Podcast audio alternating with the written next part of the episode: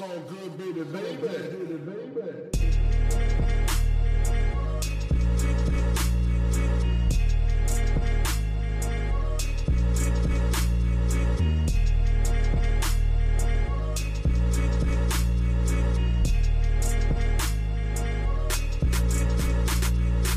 Hallo zusammen, mein Name ist Jan Wehn und ihr hört eine neue Folge vom All Good Podcast. Für diese Ausgabe habe ich mit Sergio gesprochen.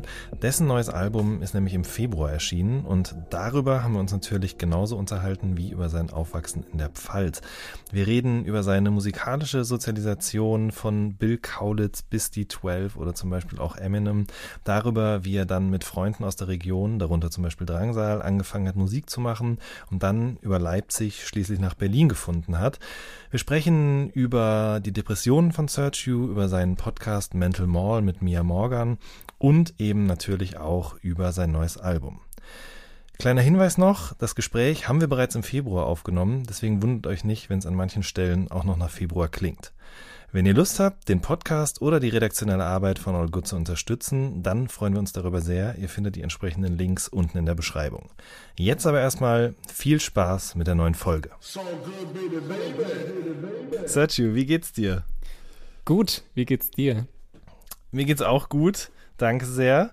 Ähm, hätten wir das geklärt, beziehungsweise wir werden sicherlich gleich auch noch ein bisschen mehr über unser, über dein Befinden, auch vielleicht im Laufe der Jahre sprechen. Ja. Ähm, und bevor wir das tun, wie es in diesem Podcast ja eben auch oft der Fall ist, würde ich gerne mit was eher Traurigem beginnen, ähm, nämlich dem Tod von Sophie. Ähm, Mhm. Ich habe äh, einen Tweet äh, geschrieben dazu auch, einen Rest in Power Tweet und äh, du hast den gefaved und ich wusste aber auch vorher schon darum, oder vielleicht habe ich es auch nur erahnt, ich weiß nicht, ob wir jemals drüber gesprochen haben, aber dass du der Musik durchaus auch zugeneigt warst. Liege ich da richtig? Ja, also ich muss zugeben, ich habe es jetzt nie super viel gehört, aber das letzte Album fand ich schon, hat mich auf jeden Fall gecatcht. Und generell, Mhm. das ist halt so ein richtig Icon. Ja, absolut. Wichtige Person, einfach so für die Musik. Ja, für die, für die Popmusik der Jetztzeit, würde ich sagen. Ne? Also das, und das fand ich auch schön, weil direkt, ich glaube, am Samstagnachmittag dann auch ein ähm, Nachruf von Jens Balzer zum Beispiel bei der Zeit Online war und ich auch noch ein paar andere Texte gelesen habe und mich dann, also so traurig das auch war, für mich persönlich, muss ich wirklich sagen, es hat mich echt sehr getroffen in dem Moment, als ich davon erfahren habe. Aber Voll, gleichzeitig habe auch ich noch mich. so jung. Genau, also genauso alt wie ich auch tatsächlich, 86 Mhm. geboren, 34, aber trotz dieser um, negativen Gefühle, die ich dabei hatte, habe ich mich dann gefreut, dass irgendwie ihr Schaffen, sagen wir mal so in der Nische genauso wie irgendwie im Pop-Mainstream gewertschätzt worden ist dann in diesen Nachrufen. Ich glaube, dann habe ich so ein paar YouTube-Kommentare mir auch angeguckt unter Videos. Das ist ja fast schon sowas wie so ein, ähm, wie sagt man, ein Kondoleszenzbuch, glaube ich, ne? Ähm, wo Leute sozusagen ihre Trauer irgendwie zum Ausdruck bringen. Und ähm, Mhm. da habe ich dann gemerkt, dass es sie wirklich vielen Leuten mit ihrer Musik was bedeutet hat. Und ähm, das war eben schön und schrecklich zugleich. Mhm. Ja, ich verstehe, was du meinst. Ähm, wir sprechen da sicherlich gleich auch noch ein bisschen drüber. Bevor wir jetzt aber dann in deine Biografie einsteigen, äh, noch die Frage, hast du die Bill Kaulitz-Biografie schon gelesen? nee, noch nicht, aber will ich noch. Bin ja, bin ja großer Bill-Fan. Bist du, ja? Also auch schon immer gewesen? Ähm, ja, mich hat's als, also die Mucke nie, aber mich hat's als Mhm. Kind schon immer sehr fasziniert und ich war sehr beeindruckt, dass er immer gemacht hat und ausgesehen hat, wie er wollte. Da war ich immer Mhm. so. Das wollte ich eigentlich auch, aber vieles habe ich mich nicht getraut. Mhm. Und das fand ich bei ihm immer cool, dass er sogar in so jungen Jahren irgendwie schon einfach so sein Ding gemacht hat. Ja, absolut. Ich erinnere mich auch daran, wie, wie er oder, also die ganze Band hat ja irgendwie polarisiert, aber ich glaube, das lag auch oft an ihm einfach. Hm. Und ähm, also auch bei mir im Freundeskreis oder selbst in der Familie, glaube ich sogar letzten Endes. Aber ich habe das auch immer sehr ähm, bewundert, dass er da so früh schon, vielleicht wusste er überhaupt noch nicht, wer er ist, aber er hat auf jeden Fall schon vor sich hergetragen, so ich, ich habe ein Selbstbewusstsein und ich habe das Selbstbewusstsein, mich so zu geben, so zu kleiden, so zu sprechen, so zu singen, wie auch immer. Äh, ich habe auch die ersten 30 oder 40 Seiten erst gelesen, aber als ich das am Wochenende getan habe, musste ich auch direkt an unser Interview denken, Mhm. weil wir genau über all solche Dinge jetzt reden werden. Ähm, du bist 1990 geboren, ne? Yes. Wo bist du geboren? Erzähl mal. In Landau in der Pfalz. Ja. Eine, eine Kleinstadt. Ich glaube, so mittlerweile so 45.000 Einwohner. Mhm. Und dort geboren. Und als ich, glaube ich, zwei Jahre alt war, sind wir nach Gottramstein gezogen. Das ist ein Dorf, das quasi zu Landau gehört. Okay. Was ging da so? Was sind so deine ersten Erinnerungen an, an diese Stadt oder dieses Städtchen, diesen Ort und seine, seine Geflogenheiten? Also an Gottramstein, wo ich aufgewachsen bin, erinnert mich hauptsächlich, dass wir mega viel draußen gespielt haben und spielen konnten. Ich bin geskatet, Fußball gespielt und es waren so ganz viele Kids in meinem Alter und wir waren halt jeden Tag draußen und haben gespielt. Und Landau, hm. Landau halt klein, also man kennt sich. Es gab Mhm. nicht so viele Schulen. Es gab ja so drei, vier Schulen und alle, alle kannten sich. Also egal ob von, von der eigenen Schule oder von anderen Schulen, man war immer irgendwie connected. Entweder man hat zusammen irgendwo Fußball gespielt oder zusammen Tanzkurs gemacht. Irgendwie war Tanzkurs so ein Ding in Landau, dass jeder einen Tanzkurs gemacht hat. Und, oder es gab, äh, gab die Kerwe zweimal im, Ba- im Jahr. Kerwe ist quasi der Rummel.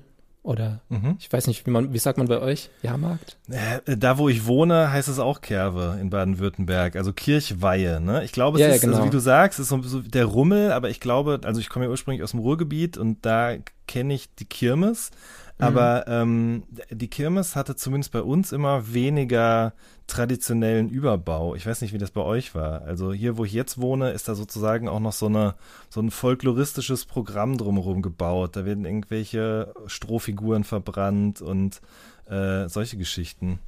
Ähm, das gab es in dem Zusammenhang nicht. Es waren einfach so Fahrgeschäfte, Boxautos, wo man sich getroffen hat, wo die Schlägereien waren. Und ähm, ganz viel Wein vor allem. Also in der Pfalz wird ja Wein in Mhm. großen Mengen getrunken. Ja, ab einem gewissen Alter würde ich jetzt mal behaupten, selbst Mhm. dort. Ich Ähm, habe relativ spät getrunken, Alkohol. Okay, wann hast du angefangen? Ich glaube mit 18 erst. Okay, das ist, ja, okay, dann, also quasi zu deiner Volljährigkeit erst. Ähm, weil ich jetzt gerne auch noch ein bisschen über die Zeit vorher sprechen wollte. Ja. Äh, du hast gerade gesagt, viel draußen, Fußball, Skateboarden etc. pp. Ähm, aber auch Musik, ne? Und auch bei Mhm. dir in der Familie ganz direkt, durch Papa und Opa, oder? Genau, ja. Mein Opa hat mir damals Klarinette beigebracht. Mein Opa hatte ziemlich viele Instrumente. Der hat selbst sehr viel Musik gemacht. Keyboard gespielt oder, oder Orgel oder Saxophon, Gitarre, Bass. Er konnte alles und hatte halt auch viele Instrumente. Und Klarinette war das erste, was er mir beigebracht hat. Und dann etwas später hat mir mein Dad ähm, so die ersten Akkorde auf der Gitarre gezeigt. Und den Rest habe ich mir dann, glaube ich, über YouTube-Videos mehr oder weniger selbst beigebracht. Aber ja, auf Mhm. jeden Fall wird, wird immer viel Musik gemacht in der Family. Okay. Ähm, dein Opa war Bäcker, habe ich das richtig recherchiert? Ja, Ähm, was hat das für eine, Bäcker. ja, was hat das für eine Rolle in deinem Leben gespielt? Oder war er zu dem Zeitpunkt, an dem er, du ihn so wahrgenommen hast, schon gar nicht mehr Bäcker, sondern Rentner? Ja, da war er schon Rentner, aber hat noch gerne und gut gebacken. Es gab geile Kuchen, es gab ähm, Streuselkuchen, aber ohne den Kuchen, also nur so die Streusel, hat er uns immer in eine Schüssel Mm. gepackt. Das heißt, ich glaube, es ist ja einfach so Butter und Zucker, keine Butter, Ahnung. Zucker, Mehl und mehr nicht. Ein bisschen Zimt noch, wenn man, oder vielleicht auch manchmal so Mandelsplitter, aber weiß ich nicht, wie er das gemacht Das hat. weiß ich so genau auch nicht mehr, aber dazu dann noch eine Fanta und danach gab es immer mega Durchfall, aber es hat sich gelohnt. Es war einfach, ich erinnere mich an, an sehr gute Kuchen und Streusel. Das ist schon krass eigentlich, ne? Als Kind ist immer, also man, man will nicht alles zusammen haben. Ich meine, Kuchen an sich ist ja schon geil, aber man will dann nur die Streuseln haben. Genau wie man vom Brot auch nur den Belag haben will eigentlich, ne? Ganz genau, Kruste wegschneiden. Richtig. Und heute ist die Kruste eigentlich das Allerbeste am Brot, hätte ich jetzt gesagt. Ähm, okay, also dementsprechend hat auch, nachdem dein Opa in Rente gegangen ist, das Bäckerhandwerk immer noch irgendwie eine Rolle gespielt, aber eben auch die Musik. Ähm, wie kam das eigentlich, dass dein Vater Cubase auf dem Rechner hatte und dir das dann zeigen konnte? Ey, der hatte es sogar noch auf Diskette, erinnere ich mich. Ach, okay. Das war halt so das allererste Cubase und wir hatten so ein, so ein MIDI-Keyboard. Das war, also das war noch lang nicht so geil, wie es heute ist. Mhm.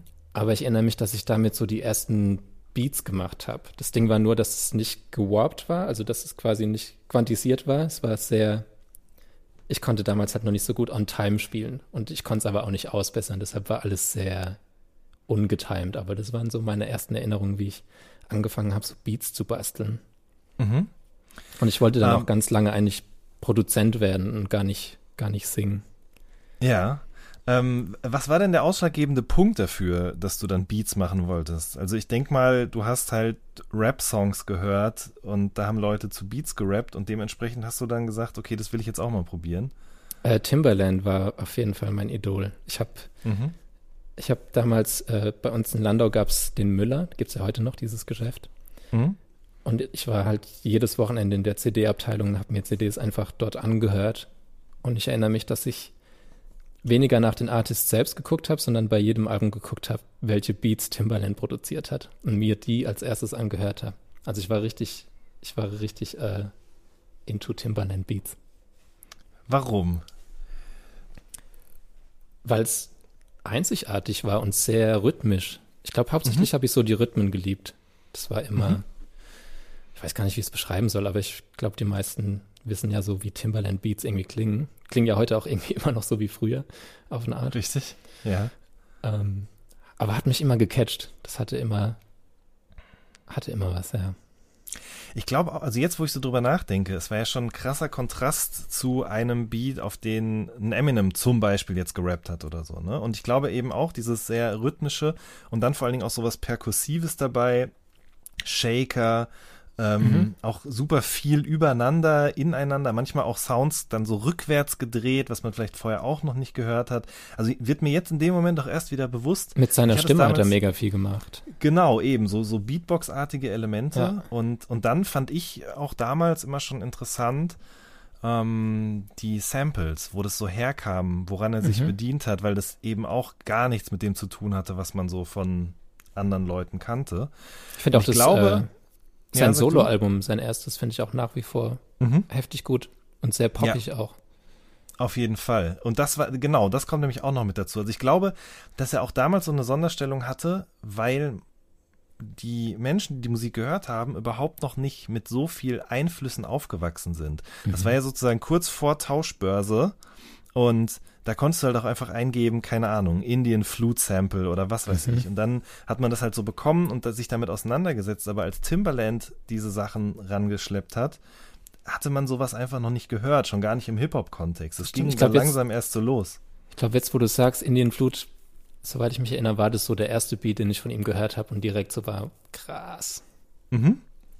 Genau. Und dann andererseits aber eben auch dieses, diese, sagen wir mal, mh, ähm, überhaupt nicht ängstliche Ranschmeiße an den Pop und irgendwie an Mhm. seine Künstler, an seine Sounds und so. Und dann mit Justin Timberlake hat es ja auch irgendwie total gut funktioniert und harmoniert. Und äh, deswegen hatte ich da auch immer schon einen Softspot für, auf jeden Fall. Aber du offensichtlich eben auch. Also du bist hingegangen, hast die äh, Cover studiert, die, die Rückseiten und geguckt, wo in den Credits Timberland steht, ja. Ganz genau. Okay, Und aber er war damals halt wirklich bei jedem Album irgendwo vertreten. eben, der hatte auf jeden Fall einen Run damals, wobei er heute ja auch immer noch irgendwie eine, eine absolute Institution. Ich bin heute nicht mehr so Aber- up to date, was er so macht, ehrlich gesagt. Jetzt gerade macht er natürlich wie viele andere auch so YouTube-Livestreams und baut Mhm. auch Live-Beats. Äh, und das finde ich auch immer schon super interessant, wie er in so mit so drei Handgriffen was erzeugt, was total nach ihm klingt und wo man aber trotzdem irgendwie immer direkt hooked ist und nicht das Gefühl hat, Mhm. okay, habe ich schon 50.000 Mal gehört. Ich meine, es lebt natürlich auch davon, dass er da so sitzt und das dann auch fühlt. Das hat man ja auch schon zigtausend Mal in Oh, irgendwelchen kennst du Videos dieses gesehen. Video von, äh, von der ah, die JC-Dokumentation? Wie heißt die? Äh, oh Gott, das müsste hier, das ist ja sowas, wo, das ich jetzt wieder wissen müsste. Aber ja, habe ich natürlich gesehen. Ich habe den Titel auch Fall. vergessen, aber da gibt's doch diese Szene, wo er mit Timbaland im Studio ist und Timbaland, Timbaland ihm so vier, fünf Beats vorspielt. Und ich Mhm. fand jeden geil, Mhm. aber JC ist dann erst so bei ähm, Dirt of Your Shoulder auf einmal. ist er erst aufgewacht, genau. Ja. Da kam das Stankface dann. Äh, Fade to Black hieß die doch, oder? Fade to Black, ja. genau, danke. ja, richtig. Ähm, da kam es dann doch noch. Mm, aber Timbaland war nicht der einzige, den du gerne gehört hast zu der Zeit, oder? Also, weiß ich Ich nicht. war ein huge 12. Eminem-Fan. Also ich war Ja. kranker Eminem-Fan. Ich habe mir alles reingezogen, wo Eminem kam auf MTV. Ich habe letztens, ich habe immer so einmal im Jahr eine Phase, wo ich das alles wieder gucke. So MTV Mhm. Masters mit Eminem. Und ähm, ja, keine Ahnung, wenn er irgendwie bei TV Total zu Gast war, ich war aber noch zu jung, um so lang wach zu bleiben, habe ich mir das Mhm. dann auf VHS aufgenommen und am nächsten Tag ganz aufgeregt geguckt. Ich war richtig, richtiger Fanboy einfach. Und dann später Das- halt auch so 50 Cent und so. Ja, hast du dir die Haare auch blondiert oder zumindest Nee, erst später. zu Hause? Okay, das kam erst später, okay. Mit 23, glaube ich, habe ich sie mir blondiert. Okay. Ähm, aber warum Eminem? Das frage ich mich heute auch. Also ich finde Eminem heute ganz schrecklich, oder was heißt ganz Same. schrecklich, aber es gibt mir halt überhaupt nichts mehr. Nullo. Und gerade heute auf Twitter auch wieder gesehen, so dass ähm, da Leute auch reichhaltiges Meme-Potenzial in ihm sehen und seine Art zu rappen und so weiter. Ähm, aber was hat dich damals so daran fasziniert? Mm, Ich glaube einfach, dass es so powerful war und auch so aggressiv. Das war Mhm. irgendwie, ich habe das dann halt sehr laut über Kopfhörer gehört und das hat mir irgendwie, da konnte ich so Stress abbauen. Mhm. Was ja immer noch heute so der Fall ist, wenn ich Hip-Hop höre, hauptsächlich, weil es so viel Power hat. Mhm. Und ich meine, sowas wie Eminem gab es halt irgendwie nicht so. Der hat halt schon krass gerappt damals und heftige Lines gehabt. Auch wenn ich die damals noch nicht so wirklich verstanden habe. Okay, das wäre nämlich jetzt die nächste Frage gewesen, ob dieser ständige Tabubruch auf allen Ebenen auch eine Rolle gespielt hat. Aber das hast du gar nicht so richtig verstanden oder wahrgenommen. Es ging mehr so darum, okay, da rappt jemand um sein Leben und das auf Mhm. jedem Track. Ja. Ganz genau. Mhm. Mhm. Okay. Mm, 50 Cent hast du gerade gesagt. Mhm. Die ganze G-Unit. Genau, richtig. Die ganze G-Unit. Du hast neulich auch mal so ein, oder ist schon ein bisschen länger her, glaube ich, ein Video hochgeladen, wo du so ein paar wichtige CDs aus deiner Jugend Mhm. abgefilmt hast. Und äh, da waren auch G-Unit Mixtapes bei, tatsächlich. Also wirklich von Radio. Lloyd, genau, von Lloyd Banks über Tony Yayo bis 50 Cent. Ich finde auch Ähm, Young Buck, Straight Outta Cashville immer noch eines der most underrated Rap-Alben. Auf jeden Fall, sehe ich ganz genauso. Ich finde auch das erste G-Unit-Album, auch finde ich auch immer noch richtig gut, Mhm. aber am allerbesten mocht, am allerbesten fand ich eigentlich die Mixtapes. Power of the Dollar. Die, die ähm, ähm, DJ Who Kid gehostet hat mit den viel zu lauten genau. Gunshots. Richtig. wenn man das dann gehört hat, man hat es immer sehr laut gemacht, wenn man es sehr gefühlt hat, und dann waren die Gunshots aber noch viel lauter und das hat Jedes Mal immer das. Trommelfell malträtiert, auf jeden Fall. Ähm, und was, war, was mochtest du daran denn? Also war das auch nur, nur in Anführungsstrichen diese Energie oder war da noch irgendwas anderes, wo du sagst, das hat mich irgendwie begeistert daran? Ich glaube hauptsächlich die Energie und weil es einfach cool war, um es ganz Ich wollt's simpel grad sagen. Es war Ja, einfach es sehr war cool, cool. und sehr ego-pushend, die Musik zu Mhm. hören. Mhm. Das fand ich nämlich auch. Also Lloyd Banks war so zu dem Zeitpunkt damals wirklich die Definition von Coolness für mich. Und wenn ich das gehört Mhm. habe, habe ich mich automatisch auch so gefühlt. Ja. Gleichzeitig, und da würde mich jetzt interessieren, wie du das so wahrgenommen hast, habe ich immer schon auch gemerkt, dass ähm, beim Hören mich irgendwas stört daran. Also so ein, und heute weiß ich, was das ist, diese, diese überperformte Männlichkeit. Also egal, ob es jetzt äh, durch das Reden über Sex irgendwie der Fall war oder auch generell, wie die sich angezogen haben, was für Muskeln die hatten und so weiter und so fort. Mhm. Heute weiß ich, dass mich das auch ein Stück weit irgendwie eingeschüchtert und verunsichert hat. Damals konnte ich es aber überhaupt noch nicht so richtig einordnen. Wie war das bei dir?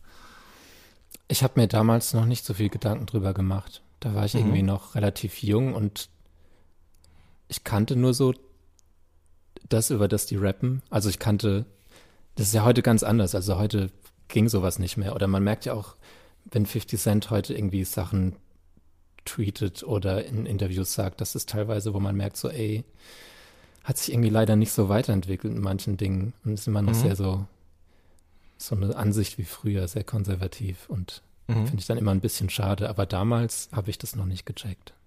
Okay. Ähm, wann kam denn so ein Moment, an dem du das vielleicht gecheckt hast und gemerkt hast, okay, gibt's auch noch was anderes? Gibt auch noch eine andere Form von cool sein und die hat vielleicht gar nicht so viel mit Unterhemden und äh, Fitnessstudio zu tun oder mit Fußball. Es hat lang gedauert.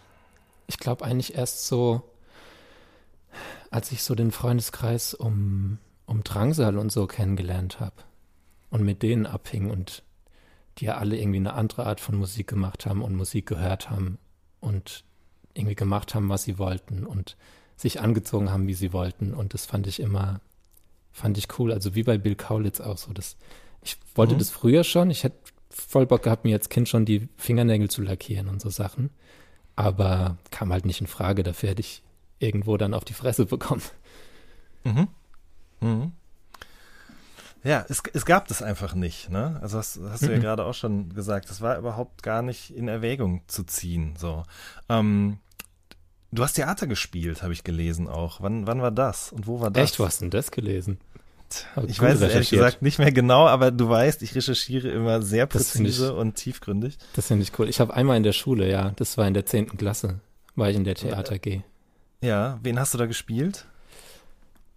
Es war eine Hauptrolle auf jeden Fall, was aber, glaube ich, mehr so dran lag, dass nicht so viele in der AG waren. Ähm, ich habe den Bösewicht gespielt, den Mörder. Mhm. Ich glaube, Gott des Gemetzels war, glaube ich, das Theaterstück, wenn ich mich recht erinnere. Ich glaube, das stand da, wo ich es gefunden habe, nicht dabei. Deswegen kannst du mir jetzt viel erzählen. Okay, aber, ich, war, wie, ich war war, der Mörder. wie war das? Hat es Spaß gemacht? War, war das vielleicht auch so ein Moment, wo du gemerkt hast, okay, ich kann auch jemand anders sein? Oder hat das gar nicht so weitreichende Konsequenzen für dein Denken gehabt? Ähm, es war halt die erste Bühnenerfahrung. Hm. Und ich war zwar sau nervös, aber habe gemerkt, dass mir das Spaß macht, äh, dass, dass es eine Herausforderung ist, aber ich das, dass es mir sehr viel gibt, wenn ich auf der Bühne stehe und Leute mich angucken. Ich war halt generell eher so ein introvertier, äh, introvertierter Typ. Und umso krasser fand ich es dann, wenn Leute mir so viel Aufmerksamkeit schenken und dann auch applaudieren, wenn ich irgendwas gut gemacht habe. Und was war dann die Konsequenz daraus? Gab es überhaupt eine? Nee, ich habe erstmal nicht weiter gespielt. Okay. Also ich glaube, so Musik habe ich dann auch erst live performt. Das waren dann noch mal fünf Jahre später oder so. Mhm.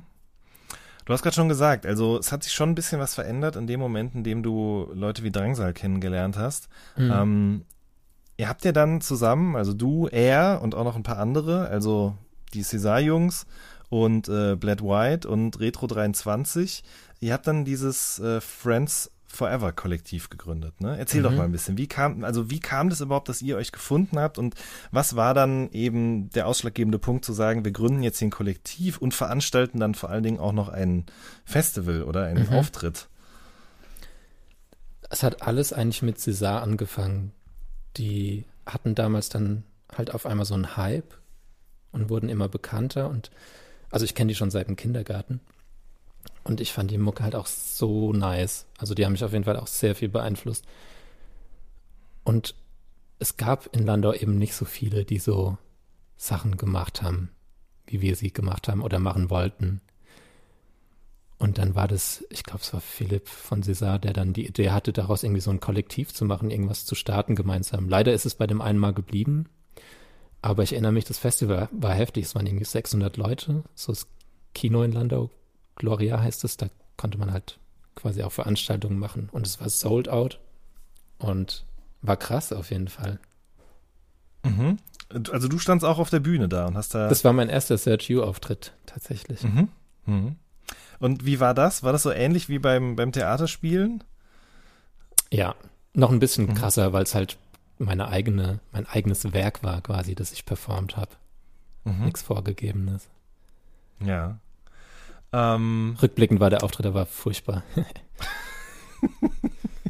ja, aber wer weiß, was passiert wäre, wenn du nicht dort eben in deiner eigenen Heimat oder sagen wir mal in, in einem Rahmen, den du ein Stück weit irgendwie kennst und selbst dir sozusagen aufgebaut hast, diesen Auftritt gespielt hättest. Ne? Hätte ja auch sein können, dass du irgendwie vor drei Leuten irgendwo aufgetreten wärst zum ersten Mal und direkt das Interesse wieder verloren hättest. Das stimmt, ich fand es vor allem krass, dass dann in Landau so viele da waren. Mhm. Weil wir waren damals auch dann schon so ein bisschen negativ gegenüber Landau eingestellt. Dass wir Mhm. halt dachten so, ah, kein, die finden das alles scheiße, was wir machen. Und dann kamen aber so viele Leute und dann dachte ich halt auch so, okay, anscheinend finden es doch nicht alle scheiße. Und irgendwie war cool, dass so viel da waren. Ähm, wir haben gerade schon Drangsal erwähnt. Wie hast du den kennengelernt? 2013 in Mannheim. Mhm. Ähm, damals haben César oder zwei von denen mit Markus Ganter zusammen gewohnt, der ja heute auch Produzenten-Ikone in Deutschland ist. Für Bossa zum Beispiel, ja. Für Bossa neulich, Äh, ja, für Casper. Genau, genau. Casper, äh, An My Kantereit und äh, Get Well Soon, diverse andere Dinge, auf jeden Mhm. Fall sehr umtriebig, ja.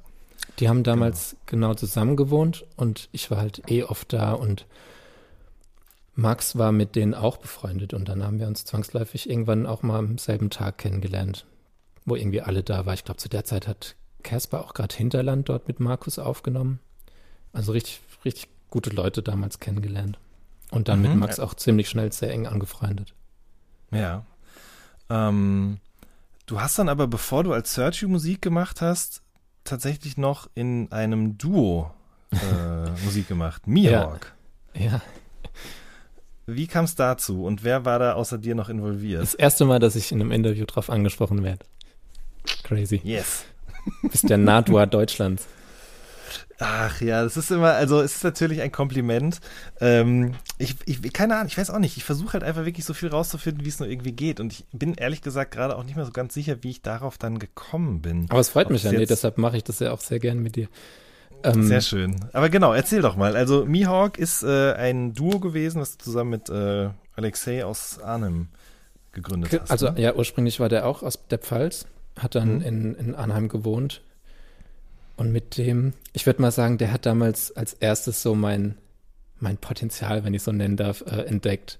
Also der Mhm. hat irgendwie Demos von mir auf Soundcloud gehört und mich dann angeschrieben und dann haben wir uns getroffen und irgendwann dann zusammen quasi dieses Duo gegründet. Und dann ging es auch erstmal, César haben uns dann so mit auf Support-Tour genommen und dann haben wir auch ziemlich schnell auf dem Meld gespielt damals.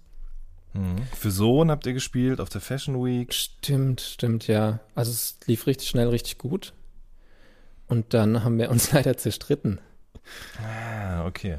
Und dann war der Punkt, wo ich überlegt habe, ob ich es weitermache, aber dafür einfach ständig unzufrieden bin und mich streite oder ob ich jetzt relativ rechtzeitig noch den Cut mache und was Neues starte. Und das habe ich dann gemacht. Mhm.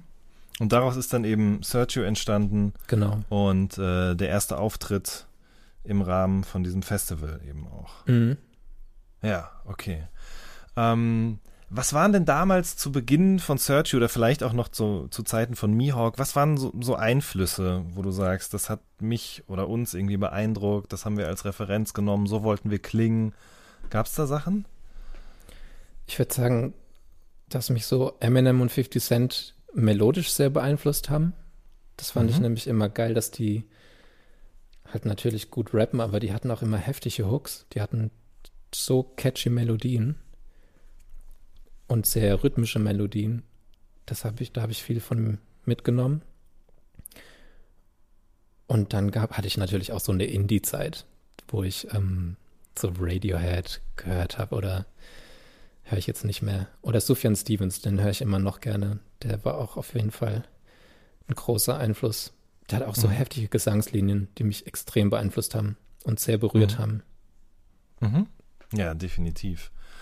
Ähm, okay, so, und dann hast du halt eben solo weitergemacht und hast dann äh, eine erste EP gemacht. Drugs I Did ist, glaube ich, die erste Ja. richtige Sergio-Veröffentlichung, kann man sagen, ne? Stimmt, der gibt's aber, Ähm, glaube ich, nicht mehr. Habe ich gelöscht. Nee, gibt's nicht mehr. Also ich habe sie auch nicht mehr gefunden. Ich habe nur noch eben Interviews gefunden, in denen du entweder darüber sprichst oder darauf Bezug genommen wird. Ähm, wie erinnerst du diese Zeit? Also ich meine, du hast ja gerade selber gesagt, ne? Mihawk war so ein Ding, man spielt äh, im Vorprogramm von größeren Acts, man spielt vielleicht sogar auch mal auf dem Meld und dann startest du nach so einem kleinen Hype, sage ich jetzt mal, nochmal komplett alleine. Wie hat sich das dann angefühlt, diese erste EP zu veröffentlichen? Gut. Es hat, ich konnte machen, was ich wollte. Es, die Musik hat geklungen, wie ich wollte. Es hat mir eher gut getan, auch wenn ich nochmal von Null starten musste. Aber das war auch jetzt so rückblickend. Klingt irgendwie krass, was wir gemacht haben mit Mihawk, so Meld gespielt und Sohn supported. Aber Meld zum Beispiel war damals, war einer der schlimmsten Auftritte, die ich in Erinnerung habe. Weil wir Okay. da irgendwie drin gespielt haben, wo vorher eine Lesung war und da waren dann 20 Leute, die da standen. Und Die ganzen Bücherwürmer waren da, ja. Genau, also das irgendwie klingt's geiler, als es letztendlich war. Mhm.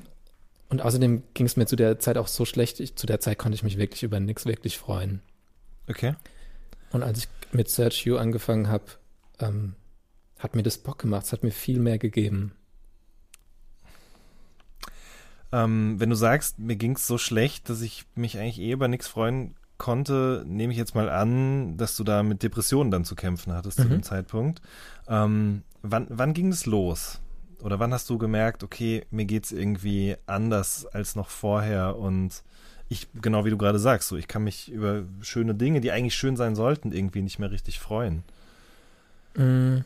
Rückblickend schon als Teenie, aber mhm. da hatte ich das Wissen über Depressionen und so Sachen einfach noch nicht. Also ich glaube, so wirklich bewusst war es mir dann mit 20 circa. Mhm. Mhm. Und dann Musik als Search You zu machen, hat dir dahingehend geholfen? Mm, ach, ist immer schwierig zu sagen, was letztendlich geholfen hat. Da spielt ganz vieles mit. Aber es hat mir, es war halt ein Ventil. Es war wie so eine Eigentherapie, wo ich angefangen habe, drüber zu schreiben, was mich beschäftigt. Damals noch auf Englisch. Mhm. Und seit ich dann Deutsch geschrieben habe, irgendwie noch direkter. Ja, es war wie so ein Ventil, so ein bisschen Stuff mhm. abzulassen, der mich extrem beschäftigt. Mhm. Hast du dann zu dem Zeitpunkt, so mit 20, auch schon eine Therapie gemacht? Mm, -mm. Nee. Okay. Stand dann noch gar nicht für mich in Frage. Das war auch so ein, ich weiß jetzt nicht, ob es der Zeit geschuldet war, aber zumindest so in Landau, da ist halt niemand zur Therapie gegangen. Halt Oder man hat nicht drüber gewusst. gesprochen. Ja, genau. Es hätte jeder, das hast du ja ganz am Anfang auch gesagt, jeder kannte jeden. Und ich glaube, das ist einerseits halt irgendwie geil, weil du kannst einfach rausgehen, an der Tür klingeln und fragen, willst du mit mir spielen kommen? Aber ab einem gewissen Alter kann das halt auch zu einem Problem werden, weil du vielleicht dann dir nicht die Fingernägel lackierst oder eben nicht zur Therapie gehst. Mhm. Ne? Ja, auf jeden Fall. Ich habe Therapie ah. relativ spät erst gemacht, dann tatsächlich. Mhm. Okay. Na, da sprechen wir auf jeden Fall gleich noch drüber, wenn es ein bisschen mehr um das, um das Album geht. Mhm. Äh, du hast gerade schon gesagt, also am Anfang hast du noch, noch englische Musik gemacht. Der EP-Titel äh, ist ja auch ein klarer, klares Anzeichen dafür. Du hast dann äh, auch ein Debütalbum oder Mixtape eigentlich wahrscheinlich eher gemacht, ne? Right On. Ich nenne es immer Mixtape letztendlich. Ja. Ist mir egal, wie man es nennt so, aber für mich war es mehr so ein Mixtape-Feeling. Okay, also eine Veröffentlichung, auf der du dann aber äh, sowohl Englisch als auch dann zum ersten Mal auf, auf Deutsch Sachen gemacht hast, ne? Stimmt, ich glaube im Intro ganz kurz auf Deutsch. Aber der ja, Rest genau. war Englisch, ja. Der Rest war Englisch, ja. Ähm, und du hast dann danach aber auch ein richtiges Album gemacht, das aber nie erschienen ist auf Englisch komplett, ne? Ja, stimmt, ja, ja. Ja. Äh, warum ist es nie ja. erschienen? Mm, ich hatte ein Management zu der Zeit. Und die hatten auch echt gute Artists. Und ich war so richtig hyped, dass ich jetzt so ein gutes Management gefunden habe. Aber die haben mich ähm, mehr gebremst als gepusht. Es war immer so, ja, noch nicht releasen, da vielleicht noch mal einen Produzenten drüber lassen und so Sachen. Und irgendwie ist die ganze Zeit nichts passiert. Und ich dachte halt immer, ich muss auf irgendwas warten, weil mir das so eingetrichtert wurde. Und dann habe ich mich auch mit Labels getroffen und so, aber es waren halt so viel, so viel leeres Gelaber, so viele leere Versprechungen, dass das Album dann irgendwann so alt war, dass ich mich damit nicht mehr identifiziert habe, weil ich dann lieber auf Deutsch geschrieben habe und das mhm. Album aber noch komplett Englisch war. Okay. Ähm, bevor du dann auf Deutsch geswitcht bist, oder wahrscheinlich währenddessen, du hast du ja auch noch studiert, ne? Und mhm. äh, tatsächlich habe ich gelesen, du wolltest auch mal Musikjournalist werden. Ja. Äh, also während du diese Musik gemacht hast, wie hat sich dieser, dieser Wunsch entwickelt, Musikjournalist zu werden und dann Germanistik zu studieren? Ich habe immer viel über Musik gelesen, die ganzen Magazine, die es halt damals so gab. Mhm. Und habe gern geschrieben. Und dann dachte ich, äh, wäre es nur sinnvoll, wenn ich Musikjournalismus mache. Hab damals Hast auch so ein Praktikum bei der lokalen Zeitung gemacht in Landau. Aber da durfte ich nur so über die, die Baumpflanzaktion der Sparkasse schreiben und so Sachen. Der Klassiker, ja, ja. Das, also das, was ich auch in meinem, bei meinem ersten Praktikum gemacht habe. Und es war wirklich sehr schwer, in der Lokalpresse über Musik zu schreiben. Ich glaube, irgendwann ähm, also als ich dann länger da als freier Mitarbeiter war, gab es dann irgendwann so eine Jugendseite einmal die Woche und da konnte man dann auch mal über Musik was veröffentlichen, aber da konnte ich natürlich auch schlecht irgendwie das neueste Bushido-Album rezensieren, sondern es musste irgendwie auch für, für, für Menschen sein, die vielleicht sich nicht nur für Rap interessieren. Musstest du das dann immer so richtig ähm, so cool in Anführungszeichen schreiben? So jugendsprachemäßig? Mm, Nee, das nicht, das nicht. Aber ich musste halt über Robbie Williams schreiben und nicht über Bushido. Also, aber Hm, mm, ja, aber das fand ich auch okay, weil eigentlich mochte ich Robbie Williams auch immer gerne, schon zu Take That Zeiten und auch danach solo. Und ähm, hab aber das von meinen Freunden zum Beispiel nie so nach außen tragen können, weil Mhm. die waren halt eher so 50 Cent, Bushido und so weiter und so fort. Aber ich fand immer, das war gute Popmusik, genauso wie, keine Ahnung, Kylie Minogue oder so zum Beispiel auch. Voll. Und das war immer, ähm, das konnte ich halt mit niemandem teilen. Und insofern hatte ich da so ein Ventil, einmal die Woche irgendwie über neue äh, Popmusik schreiben zu dürfen. Okay, ja, das ist Aber ja, aber es war, also wie du sagst, ne, das war wirklich so eine der wenigen Ausnahmen. Der Rest war wirklich so Lokalpolitik und genau, Baumpflanzaktion der Sparkasse, Open-Air-Gottesdienste. Taubenzuchtverein. ähm, hast du denn dann darüber hinaus, also nachdem du da ein Praktikum gemacht hast, irgendwo musikjournalistische Sachen auch veröffentlicht? Nee. Also erst später über das Diffus Magazin habe ich mal zu Travis Scott mal einen Artikel gemacht und Mhm. noch irgendjemand. Hab vergessen, was der zweite Artikel war. Aber da Okay. war ich schon viel mehr drin in allem ne? und war schon in Berlin und hatte entsprechende Kontakte. Aber damals nicht, nee. Ja, okay. Aber bevor du nach Berlin bist, bist du erstmal nach Leipzig. Also, ähm, wie kam es denn dann dazu, dass du irgendwann diesen Entschluss gefasst hast, okay, ich lasse das jetzt alles hier hinter mir und es geht auf in den Osten? Mir ging's extrem schlecht und ich dachte, alle Probleme lösen sich damit, wenn ich umziehe. Was letztendlich halt nicht der Fall war. Mhm. Aber ich dachte es damals und ähm, und Drangsal hat damals äh, mit Fabi von César in Leipzig gewohnt, relativ frisch, und die hatten noch ein Zimmer frei. Und dann meinten sie, ich soll doch kommen. Und dann habe ich noch schnell fertig studiert. Also ich habe dann wirklich geguckt, dass ich, ich wollte es irgendwie noch fertig machen und wollte aber nicht mehr viel Zeit damit verbringen. Dann habe ich es schnell fertig gemacht und bin nach Leipzig. Okay, und bist da in dieses freie Zimmer gezogen und deine Probleme haben sich aber nicht in Luft aufgelöst. Oder Nee, deshalb hat sich auch- nicht verbessert. Deshalb wurde es auch erstmal schlimmer, wenn man dann merkt, okay, fuck, es, es ändert sich immer noch nichts.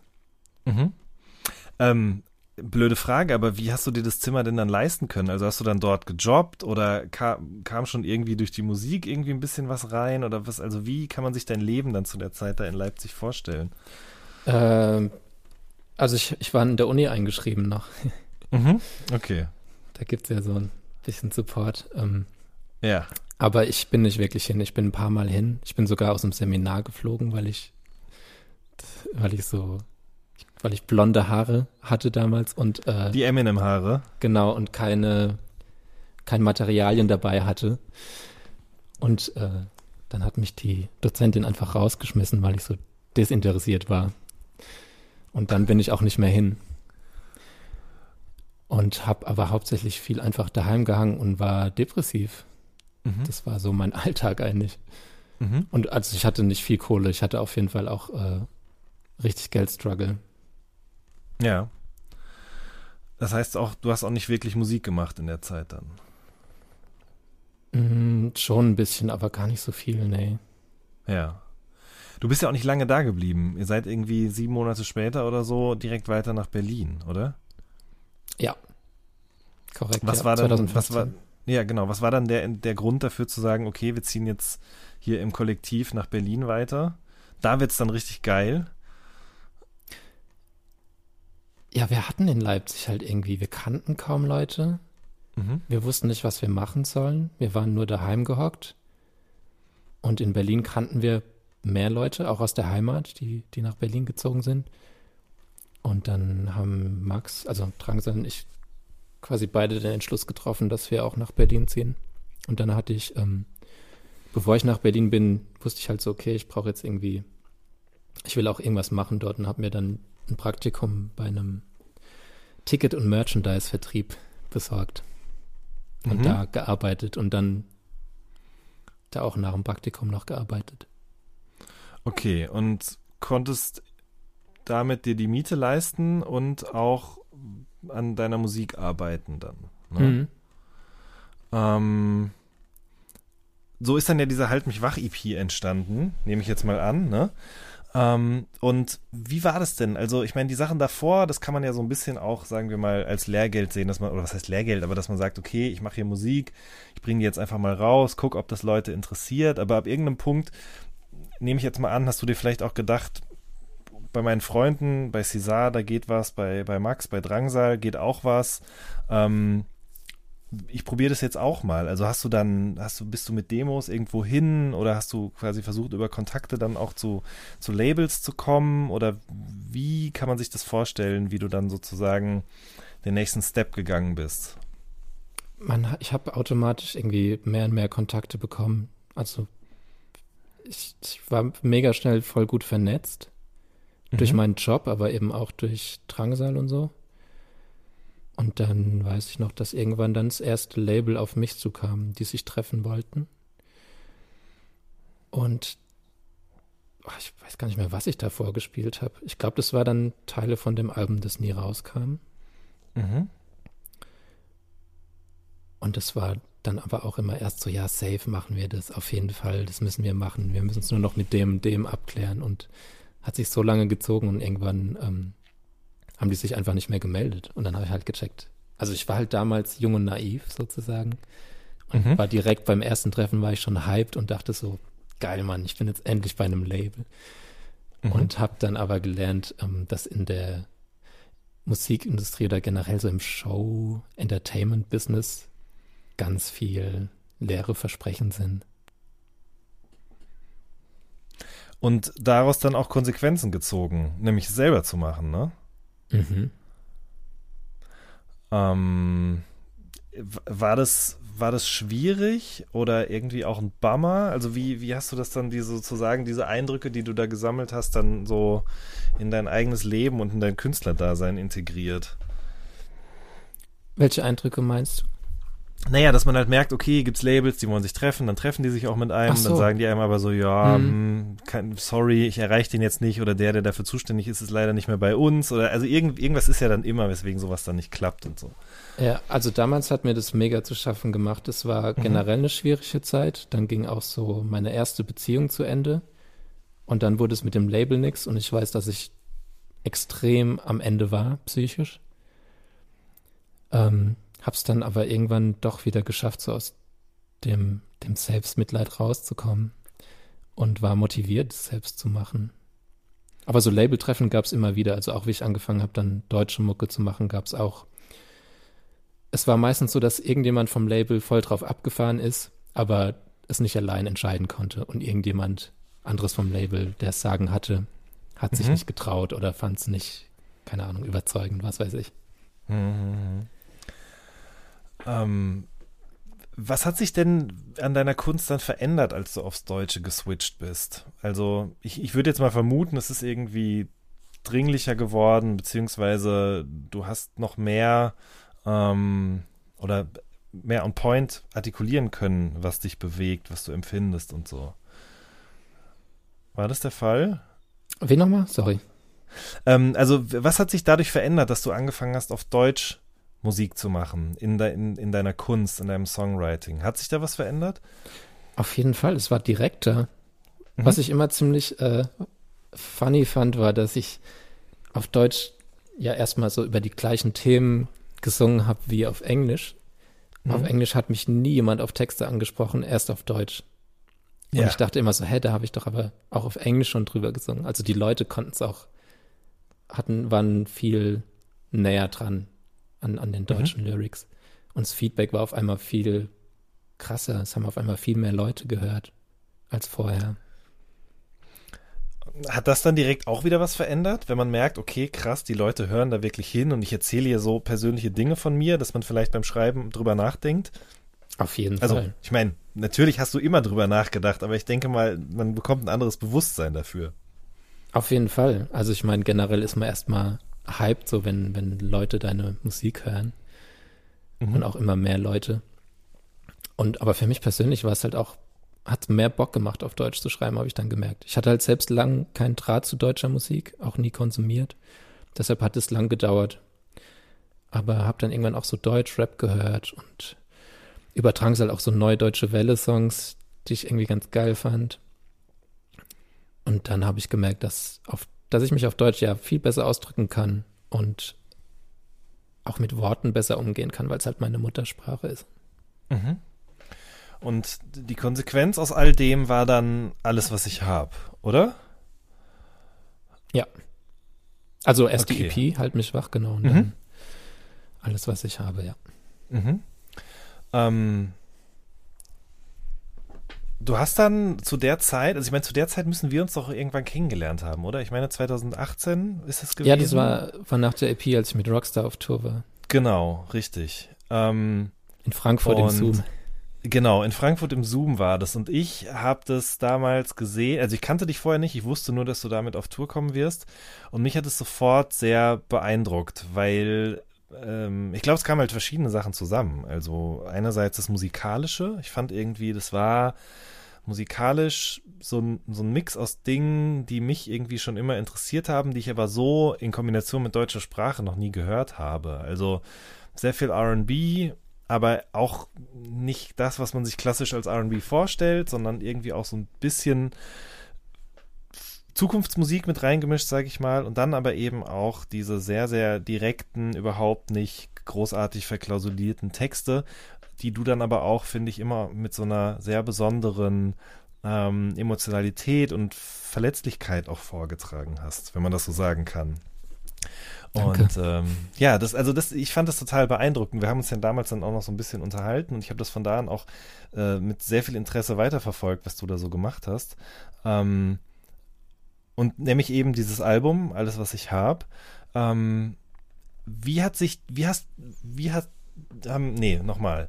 Wie wurde das denn dann aufgenommen? Also jemand, der diese Art von Musik in deutscher Sprache macht. Gab es da Leute, die sich dafür interessiert haben? Oder gab es da auch wieder Labels, die gesagt haben, oh, lass uns mal treffen, vielleicht können wir ja zusammenarbeiten? Wie war so das Feedback auf dieses Album? Weil ich würde behaupten, dass du zu dem Zeitpunkt ja auch nochmal deutlich mehr ähm, Aufmerksamkeit bekommen hast. Mhm. Äh, Labels habe ich, glaube ich, mit einem gesprochen. Ähm, Verlag wurde oder Verläge wurden aufmerksam und dann habe ich mich mit Universal Music Publishing getroffen und der Chef quasi meinte dann damals so, er glaubt, dass das bald in Deutschland kommen wird, so diese Art von Musik und diese Texte. Er meinte, dass es, dass sich Deutschland immer so ein bisschen orientiert an, an Frankreich. Also es ist immer so USA, Frankreich und dann erst Deutschland. Es dauert wohl immer ein bisschen, bis es hier ankommt. Mhm. Und der ähm, genau meinte aber irgendwie, er glaubt irgendwie, dass das noch ein größeres Thema wird einfach. Und dann habe ich, habe ich auch bei, beim Verlag gesigned. Mhm. Und damit dann die Möglichkeit bekommen, nochmal anders an deiner Musik zu arbeiten? Also Auf jeden Fall. Ich habe dann halt ja. einen Vorschuss bekommen und war dann irgendwie auch so das erste Mal in meinem Leben irgendwie finanziell für eine Weile beruhigt und safe Aha. und habe dann hauptsächlich an Musik gearbeitet und davon jetzt quasi auch das Album, das jetzt kommt, finanziert. Mhm. Mm, Und du hast ja nicht nur das Album gemacht, über das wir jetzt gleich auch noch sprechen werden, sondern auch den Podcast mit mir. Also du hast vorher auch schon mal einen Podcast gemacht. Wie kam Ja, es stimmt. eigentlich? Also kein Thema hast du ja als aller, allerersten Podcast Mhm. gemacht, ne? Ähm, wie, wie bist du überhaupt das, auf das Podcast gekommen und was hat dann letzten Endes dazu geführt, dass du gesagt hast, okay, ich mache jetzt mit mir zusammen hier diesen Mental Mall Podcast? Auf Podcast gekommen bin ich tatsächlich durch Rockstar, als Mhm. ich eben mit ihm auf Tour war. Ich hatte, ich glaube, ich habe vorher echt nie Podcast gehört, erst als er mich gefragt hat, ob ich mit ihm auf Tour gehe. Ich kannte ihn damals auch ehrlich gesagt noch nicht wirklich und habe dann aber gemerkt, okay, der Typ, den kennen Leute und habe dann geguckt, was er so macht und habe äh, mir dann auch die Podcasts angehört und das fand ich irgendwie cool und dann haben wir auf Tour halt auch über das Podcasten geredet und dann dachte ich, probiere es einfach mal aus, weil keine Ahnung, das kostet ja nichts wirklich so. Mhm. Und dann habe ich ein paar Folgen gemacht und dann habe ich die eine Folge mit Mia gemacht oder so eine Doppelfolge, wo wir ganz viel über Therapie und so geredet haben und das Feedback darauf war relativ groß. Mhm. Also Leute haben geschrieben, sie finden es voll gut, dass wir über so Themen reden und so. Und dann habe ich Mia gefragt, ob sie Bock hätte, so in die Richtung einen, einen festen Podcast zusammen zu machen. Und das haben wir dann gemacht zusammen mit dem Diffus-Magazin. Mhm. Shoutout Diffus an der Stelle auf jeden Fall. Shoutout Torben und Diffus. Ganz genau, Shoutout Torben. Ähm, okay, aber ich denke mir mal, also wenn man den Podcast hört, dann bekommt man schnell auch den Eindruck, okay, ihr labert jetzt auch nicht einfach nur drauf los. Ne? Also die Folgen haben ja schon immer spezifische Themen, ihr habt oft Genau. auch Gäste. Also wie, wie geht ihr an so eine Podcast-Folge ran? Recherchiert ihr oder ladet ihr euch erst einen Gast ein und guckt dann, worüber man mit dem sprechen kann? Wie entsteht so eine Mental Mall-Folge? Ich glaube, erstmal haben wir über Themen geredet, wo wir selbst relaten konnten. So über Mhm. Borderline, weil Mia und ich davon beide betroffen sind und über ja noch so quasi so Teilsymptome, die auch zu Borderline gehören. Und dann wollten wir aber auch nicht immer zu ernste Themen und wollten dann auch mal einfach so zum Beispiel das Influencer Live und die Psyche, da haben wir dann eine Influencerin eingeladen. Oder wen hatten wir denn noch? Elif hatten wir. Mhm, stimmt, über äh, toxische Beziehungen. Mhm. Dann äh, Anne Löhr hattet ihr auch da. Genau, ja. Eine Fand ich auch super. Ja, es hat auch, war auch echt richtig interessant. Und, und Youngblood, gut, Youngblood hat dann, mir ist halt riesen Youngblood-Fan und dann kam irgendwie die Anfrage, ob wir Bock hätten, mit dem Podcast zu machen. Dann waren wir so, ja, safe. Mhm. Und ich will Bill Kaulitz irgendwann. Ja, das muss auf jeden Fall passieren. Also, Hast du den Buch schon mal interviewt? Äh, ne, ich habe ihn schon mal gesprochen, aber nicht, nicht vor der Kamera, sondern äh, sagen wir mal für, für interne Dinge. Mhm. Ähm, ja, toller Mensch, einfach so. Also einfach eine krasse Persönlichkeit, sehr viel Charisma. Man, man hört ihm einfach sofort sehr, sehr gerne zu. So. Glaub und, ich. Äh, und er erzählt ja auch sehr, sehr gerne. Und ich finde auch die Tonalität des Buches jetzt wirklich, also, das ist einfach er, so wie das da steht. Und, ich ähm, lese es. Ja, ja, das, das muss auf jeden Fall, das musst du auf jeden Fall lesen. Wie gesagt, ich habe äh, oft beim, beim Reinschauen schon an dich gedacht am Wochenende. Cool. Ähm, wie war denn, also du hast schon gesagt, ne? Also der Podcast, den du mit Mia gemacht hast, oder die Doppelfolge, die kam extrem gut an. Aber mh, wie ist denn das Feedback jetzt auf diesen, diesen Podcast, den ihr dann daraus resultierend gestartet habt? Also der Zuspruch dafür, dass ihr solche Themen dort besprecht. Ich würde jetzt mal meinen, das interessiert schon viele Leute, oder? Ja, es sind, also wir teilweise sagen wir auch so, Leute können uns DMs schicken zu irgendwelchen Themen. Äh, Das Feedback war heftig, also sehr viel extrem Liebe und emotionale Nachrichten, sodass Leute sagen, dass ihnen das wirklich unheimlich hilft, dass Leute drüber reden, dass sie sich nicht so alleine fühlen.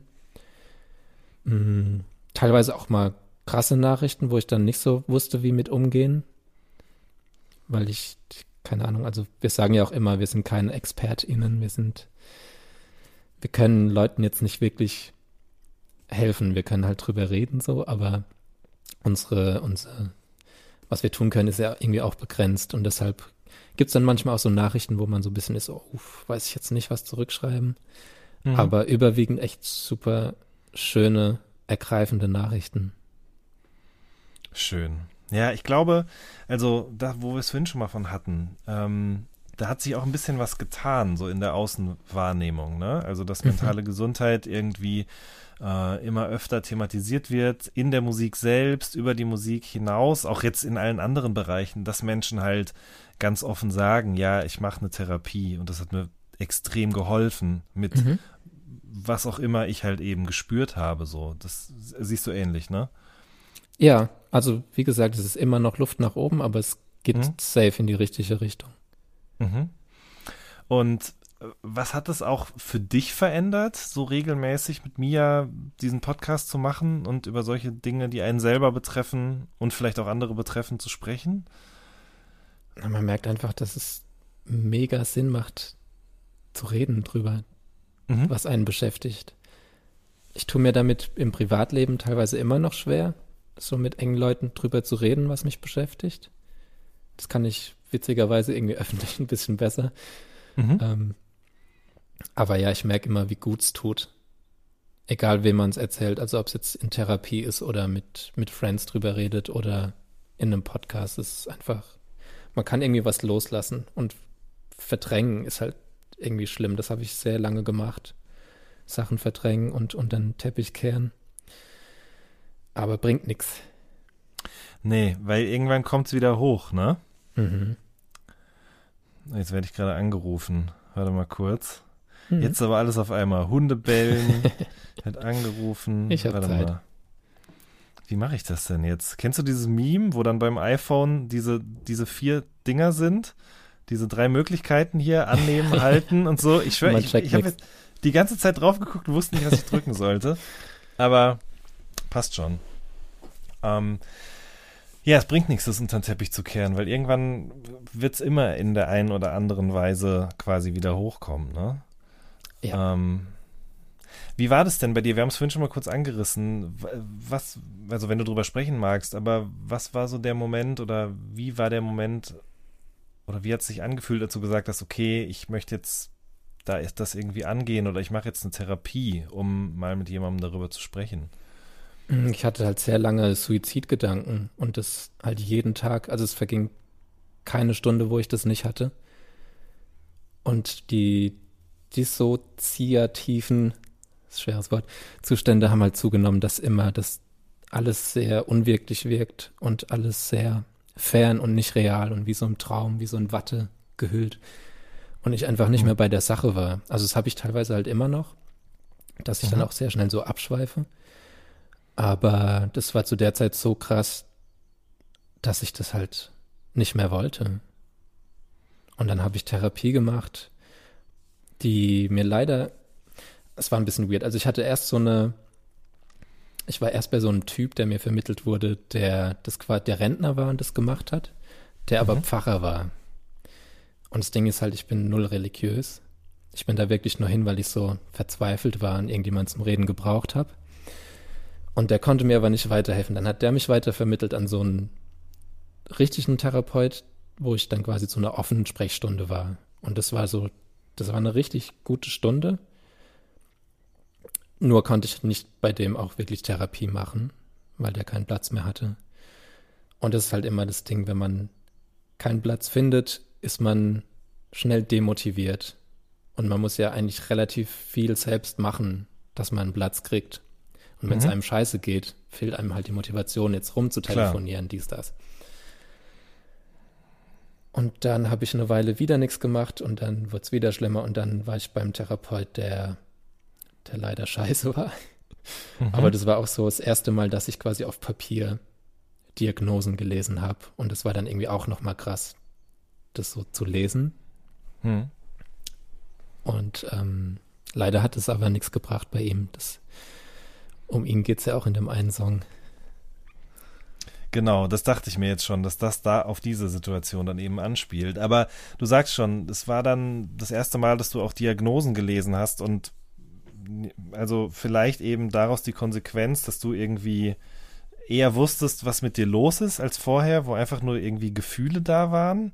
Oder also was hat diese Diagnose und das auf einem Zettel zu lesen, hat das irgendwas verändert?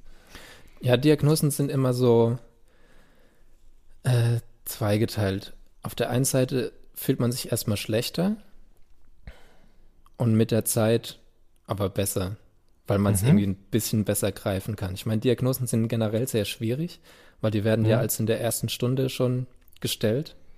Und manchmal ist es aber nicht so klar ersichtlich, was es ist. Also die erste Diagnose war dann quasi ähm, nur Teilsymptome von dem größeren Ganzen. Aber Mhm. ich meine, das kann, das ist ja klar, dass man das irgendwie in der ersten Stunde als Therapeutin auch nicht direkt alles checken kann. Nee, klar, ja. Ähm, mit was bist du denn diagnostiziert worden, wenn du drüber sprechen magst? Also als erstes mit bei dieser freien Sprechstunde mit ähm, Borderline-Persönlichkeitsstörung Mhm. habe ich dem nächsten Therapeut aber nicht gesagt. Der Ich glaube, bei ihm war es dann eher so Depression und Suizidalität, was aber halt Teile von Borderline sind. Hm. Und dann beim dritten Mal, weiß ich gar nicht mehr, da war es dann nochmal irgendwelche Teilsymptome, irgendwelche anderen. Also es war immer ein bisschen was anderes quasi. Okay, aber im Kern das Gleiche, oder? Ja, im Kern dann quasi so alles, was irgendwie so zu Borderline-Persönlichkeitsstörung kommt. Mhm. Ob es jetzt Aber- safe ist, kann man natürlich, ist auch immer schwer Nee, zu klar. sagen. ich wollte gerade sagen, man macht ja nicht irgendwie ist jetzt ja da ein so ein Riesenfeld. paar Kreuze und dann ist, ist eindeutig, was du hast und was man dagegen machen kann, ne? Und wie Ja. lange es dauert, bis du dann eben, sagen wir mal, das auch wirklich ganz bewusst damit umgehen kannst und so. Das ist ja ganz individuell, glaube ich, äh, Mhm. von Mensch zu Mensch unterschiedlich. Aber es ist schon so, dass die Therapie und das darüber sprechen dir geholfen hat. Ja, also es, ich empfehle Therapie absolut. Ich selbst Mhm. hatte jetzt, wie gesagt, noch nicht so das Glück, aber ich will wieder machen. Also ich hatte letztens auch wieder eine Sprechstunde und ich bin auch motiviert, das wieder richtig anzugehen. Auch, ja, es passiert halt, dass man nicht direkt die Person findet, mit der man so connected. Mhm. Aber generell empfehle ich es schon, ja. Ja, auf jeden Fall. Ähm, was glaubst du, mh, oder wie, wie frage ich das jetzt am besten? Aber das, was du vorhin erzählt hast, zu Beginn, da wo du groß geworden bist, ich glaube, das lässt sich ja auf sehr, sehr viele ähm, Gegenden oder generell auf Milieus übertragen. Ja? Mhm. Also dieses Fußballclub ähm, oder auch, weiß ich nicht, auf dem Skateplatz zusammen rumhängen, Mhm. vor allen Dingen in so Jungsgruppen.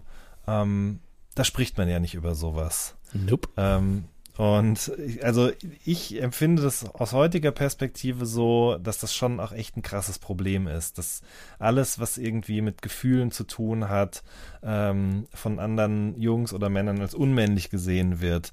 Und Mhm. dementsprechend wird man direkt ausgelacht oder man wird im Zweifel sogar aus der Gruppe auch ausgestoßen. Und weil man das natürlich nicht riskieren will in einer Zeit, in der man sich gerade so super unsicher fühlt und überhaupt nicht weiß, wohin mit sich und seinen Ideen von sich selbst, dass man das halt direkt vermeidet. Und das ist, da, da sind wir dann wieder an diesem, an diesem Teppichproblem quasi, ne? Also man, man unterdrückt es und irgendwann will es halt irgendwo wieder raus. So, Voll, und teilweise weiß man es ja auch einfach nicht, wie es eigentlich sein kann. Also ich erinnere mich, ich hatte so für Boys die gleichen Gefühle wie für Girls, Mhm. aber damals gab es für mich halt nur entweder straight oder gay. Dass es da noch was zwischendrin gibt, das Wissen hat mir einfach gefehlt.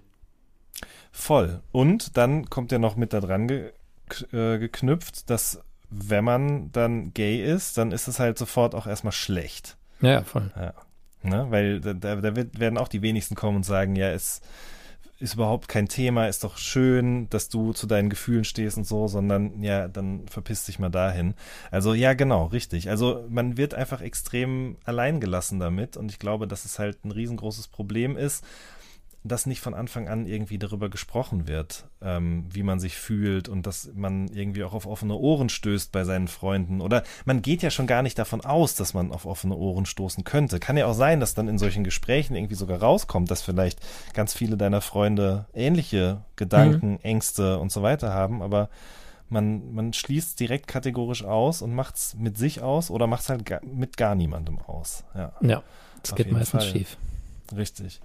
Und ähm, ich habe aber Rap auch immer als etwas kennengelernt, wo das halt eigentlich nicht ging. Ne? Also Mhm. einerseits ist genau, wie du es vorhin erzählt hast. Also Rap war für mich immer was, was mich hat cool fühlen lassen, äh, was mir irgendwie Selbstbewusstsein ge gegeben hat, um vor der Tür ähm, auch zu bestehen, sage ich jetzt mal so, in der echten Welt.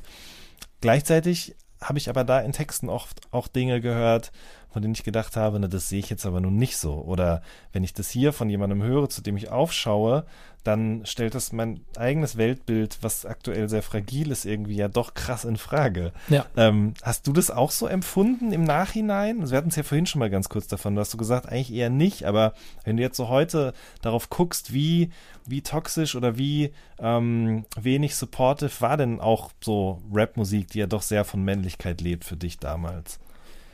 Also ich erinnere mich an die Situation zwischen Eminem und Elton John. Mhm. dass ich das so geil fand, dass Eminem mit Elton John auftritt. Mhm. Das hat mich auf jeden Fall sehr berührt. Aber so dieses ganze Faggot-Gelaber und so, das, damit habe ich mich einfach nicht beschäftigt. Das habe ich einfach hingenommen, wie es war. Mhm. Also ich Ja. habe mich damals echt nicht so viel mit auseinandergesetzt und und wie gesagt, selbst, ich konnte ja selbst viele Gefühle, die ich hatte, absolut nicht zuordnen oder haben für mich keinen Sinn gemacht. Deshalb habe ich das immer eher von mir weggeschoben. Mhm. Mhm.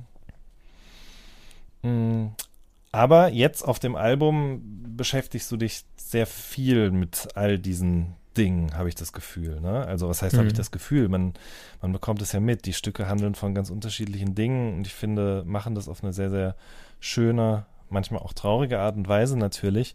Ähm, hattest du, als du dann angefangen hast, an dieser Platte zu arbeiten, irgendwie auch die Idee, ähm, okay, das soll ein Album werden, auf dem es viel eben auch um meine mentale Gesundheit und sowas geht. Also ist es sozusagen vielleicht sogar auch aus dem Podcast heraus entstanden? Oder wie, wie ist überhaupt dieses Album so entstanden? Wie ist es zustande gekommen? Also ich fange meistens immer so an, dass ich gar nicht an ein Album denke, dass erstmal so Songs entstehen und dann merkt man irgendwie, Ich kann ja meine Spur muten, während du erzählst, aber du hörst ihn halt auch, ne? Ja, egal, Nee, jetzt ist er kein schon Problem. wieder direkt, er wieder zur Haustür und wartet den Briefträger ab. Ich habe halt so viel bei Amazon bestellt, das ist die Scheiße. was kommt alles heute? Ja. Mhm. Also Ähm, du, äh, genau, ja. Ja, dann sind nach und nach Songs entstanden, wo ich gemerkt habe, die passen gut zusammen, kann ich ein Album draus machen. Und generell wollte ich auf jeden Fall so direkt wie möglich sein. Also ich war auch die, das letzte Album und, letzte, und die erste EP schon persönlich, aber ich hatte immer das Gefühl, da geht noch ein Step mehr. Ich kann es noch direkter sagen, was ich fühle. Und das wollte ich damit irgendwie erreichen Mhm. Und wirklich so alles sagen, auch wenn, wenn ich dann drauf angesprochen werde und wenn Leute dann extrem viel über mich wissen, aber das wissen sie auch zum Beispiel durch den Podcast. Mhm. Heißt das, dass du dann auch mehr Zeit in das Schreiben investiert hast als vorher? Oder kritischer drangegangen bist mit diesem Vorhaben? Also lyrics-mäßig bin ich ähm, relativ schnell. Mhm.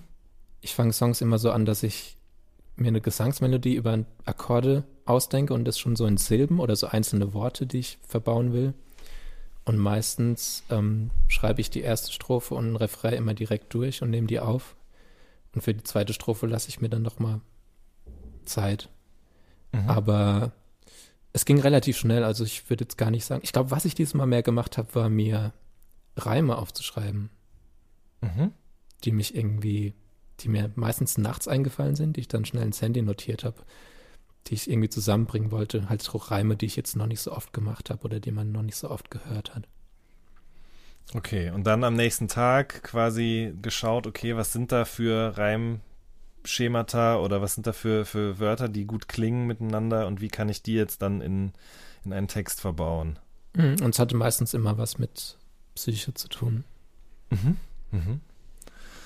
Und äh, wie ist es mit der Musik gewesen? Hat das länger gedauert dieses Mal oder ist es auch ähnlich schnell passiert? Teils, teils. Also erst dachte ich ja, das Album wäre schon im Februar fertig. Mhm. Und dann kam Corona. Mhm. Und dann wollte ich nicht direkt releasen, weil ich irgendwie erstmal gucken wollte, was die Situation halt, was passiert so, ob es Sinn macht oder nicht. Und dann habe ich schnell gemerkt, dass ich mit zwei, drei Songs nicht zufrieden bin. Und dann haben wir über die Zeit der Lockdowns haben wir dann noch zwei, drei Songs gemacht und die ausgetauscht. Mhm. Aber generell würde ich sagen, war es Tempo, wie immer. Okay. Wenn du wir sagst, wen meinst du dann? Dich und Äh, Lukas Luca. nehme ich an. Luca, Ja, äh, Luca, Seifert. genau, richtig. Genau, mit dem habe ich die meiste Zeit, also es waren noch mehr Leute involviert, aber das war so die Person, mit der ich vor Corona wirklich fast jeden Tag halt abhing und Musik gemacht habe, ja. Mhm. Berkan ist auch mit drauf, ne? Ja, das, äh, Wie kam das? ich nehme für Miri, für Cash Miri, Miriam Davutwandi, die hat ja den Podcast äh, Danke gut. Mhm. Empfehlung an der Stelle. Auf jeden Und- Fall. Shoutout. Miri und ich sind befreundet und ich, ähm, ich nehme den Podcast auf und schneide den und mache so die Audio-Production. Und einige der Folgen haben wir in dem, in den, wie heißen die, About Studios, wo auch diese Rap-Sessions sind? Above Ground. Above Ground, genau. Ja. dem Studio heißen die Studios auch so? Heißen die Studios dann Above Ground Studios? Die Session Nee. heißt aber so. Ja. Du, ja, genau, das meine ich auf jeden Fall. Okay, Dort haben wir ja. dann die ersten Folgen aufgenommen. Und in diesem Studiokomplex hat auch Berkan sein Studio. Und dann habe ich zwangsläufig Berkan kennengelernt. Und Mhm. dann auch irgendwie so random auf dem Bergmann-Kiez ein paar Tage später nochmal getroffen. Und wir haben uns voll gut verstanden. Und ähm, dann habe ich ihn gefragt, ob er Bock hätte, mir beim Song zu helfen. Und dann hing ich zwei Tage bei ihm im Studio und wir hatten richtig gute Zeit. Schön. Ja, ist auf jeden Fall ist sehr schön geworden.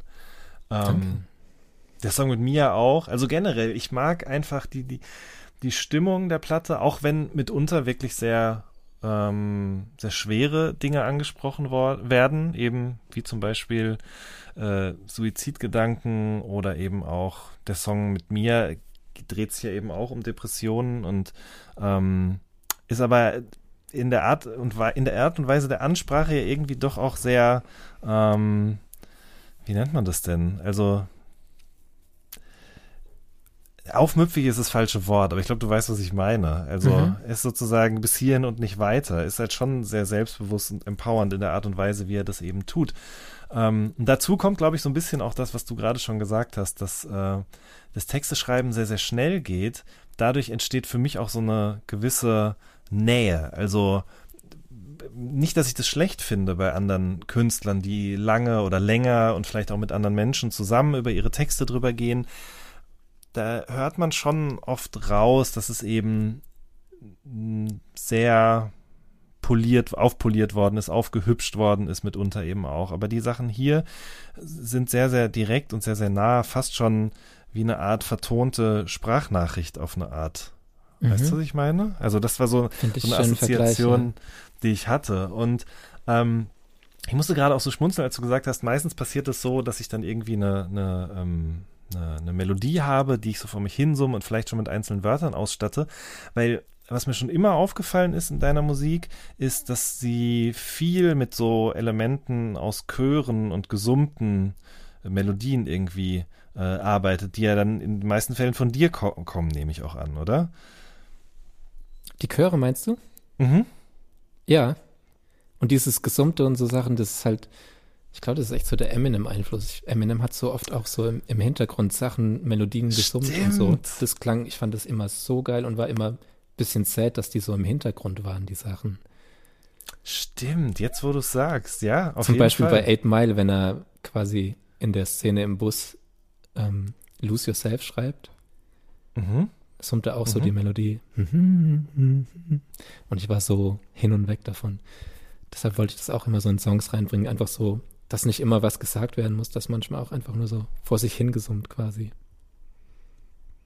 Wahnsinn. Mir fällt gerade der Titel nicht ein, aber da ich kein Eminem-Fan bin, ist mir das auch egal. Aber hier Guess Who's Back, Back Again, Tell a Friend und so, da kommt ja auch immer Ja, die ja, ganze ja. Zeit im Hintergrund immer, wird immer gesummt und, und tatsächlich, wenn man die Linie dann jetzt noch weiter zieht, dann ist das ja bei Timberland nichts anderes.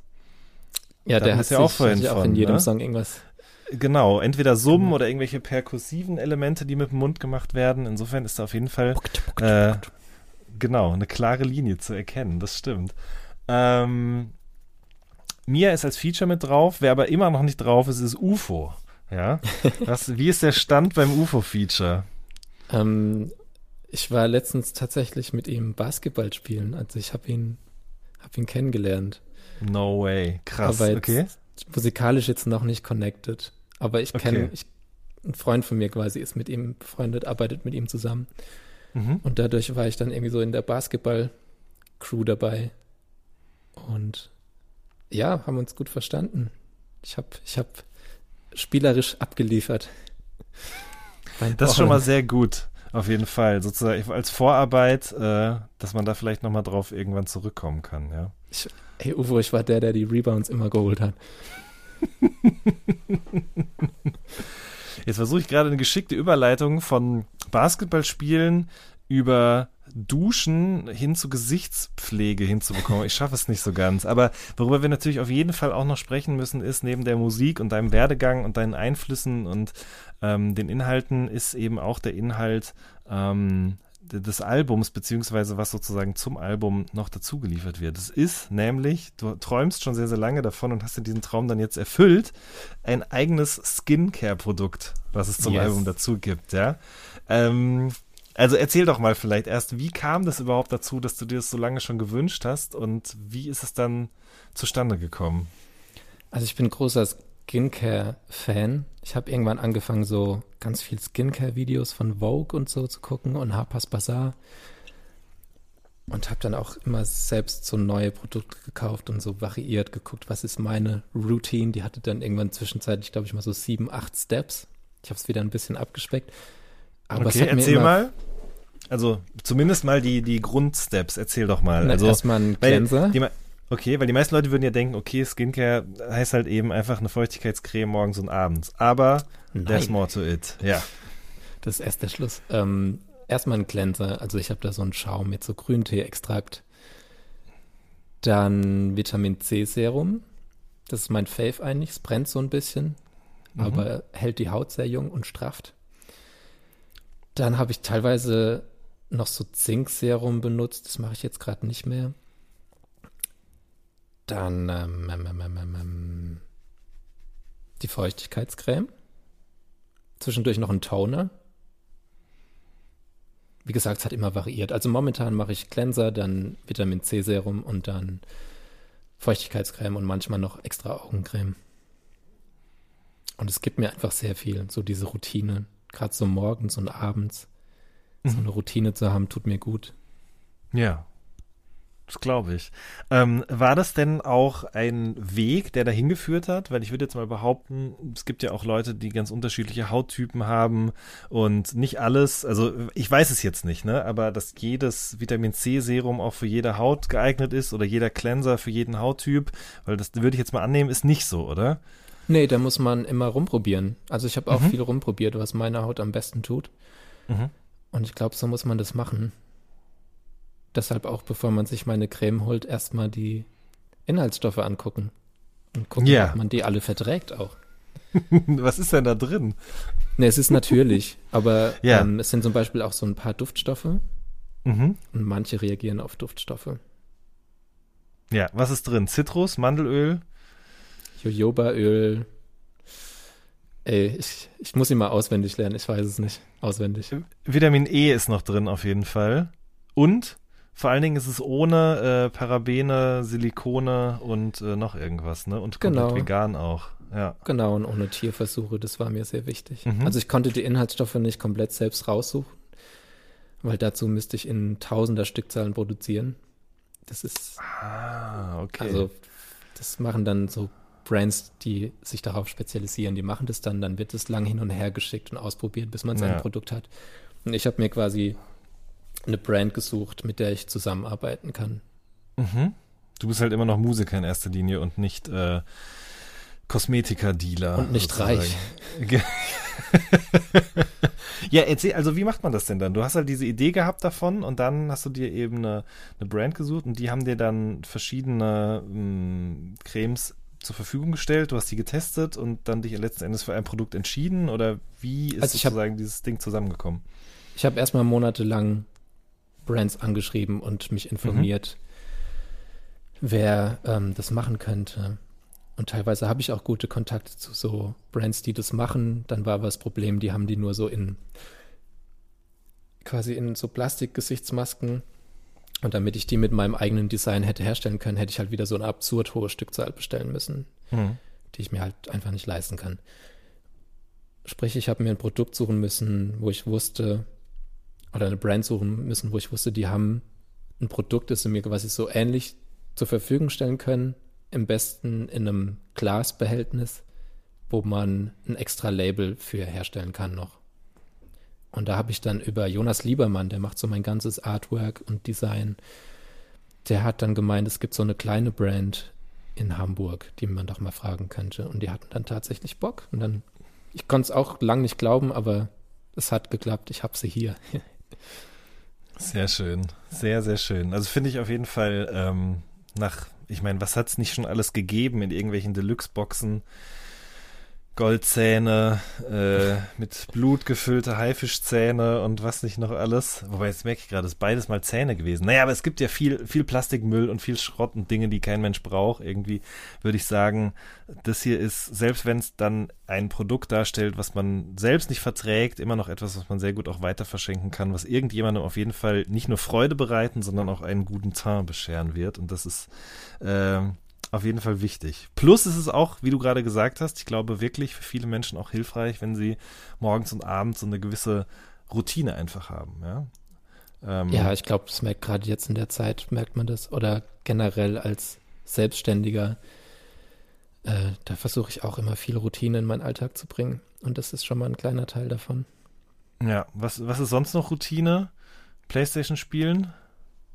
Ähm, Xbox, Fortnite. Ah, Ja. Haben wir so eine, so eine Gruppe, wo wir das regelmäßig zocken. Was gehört noch zur Routine? Ich habe angefangen zu meditieren. Mhm.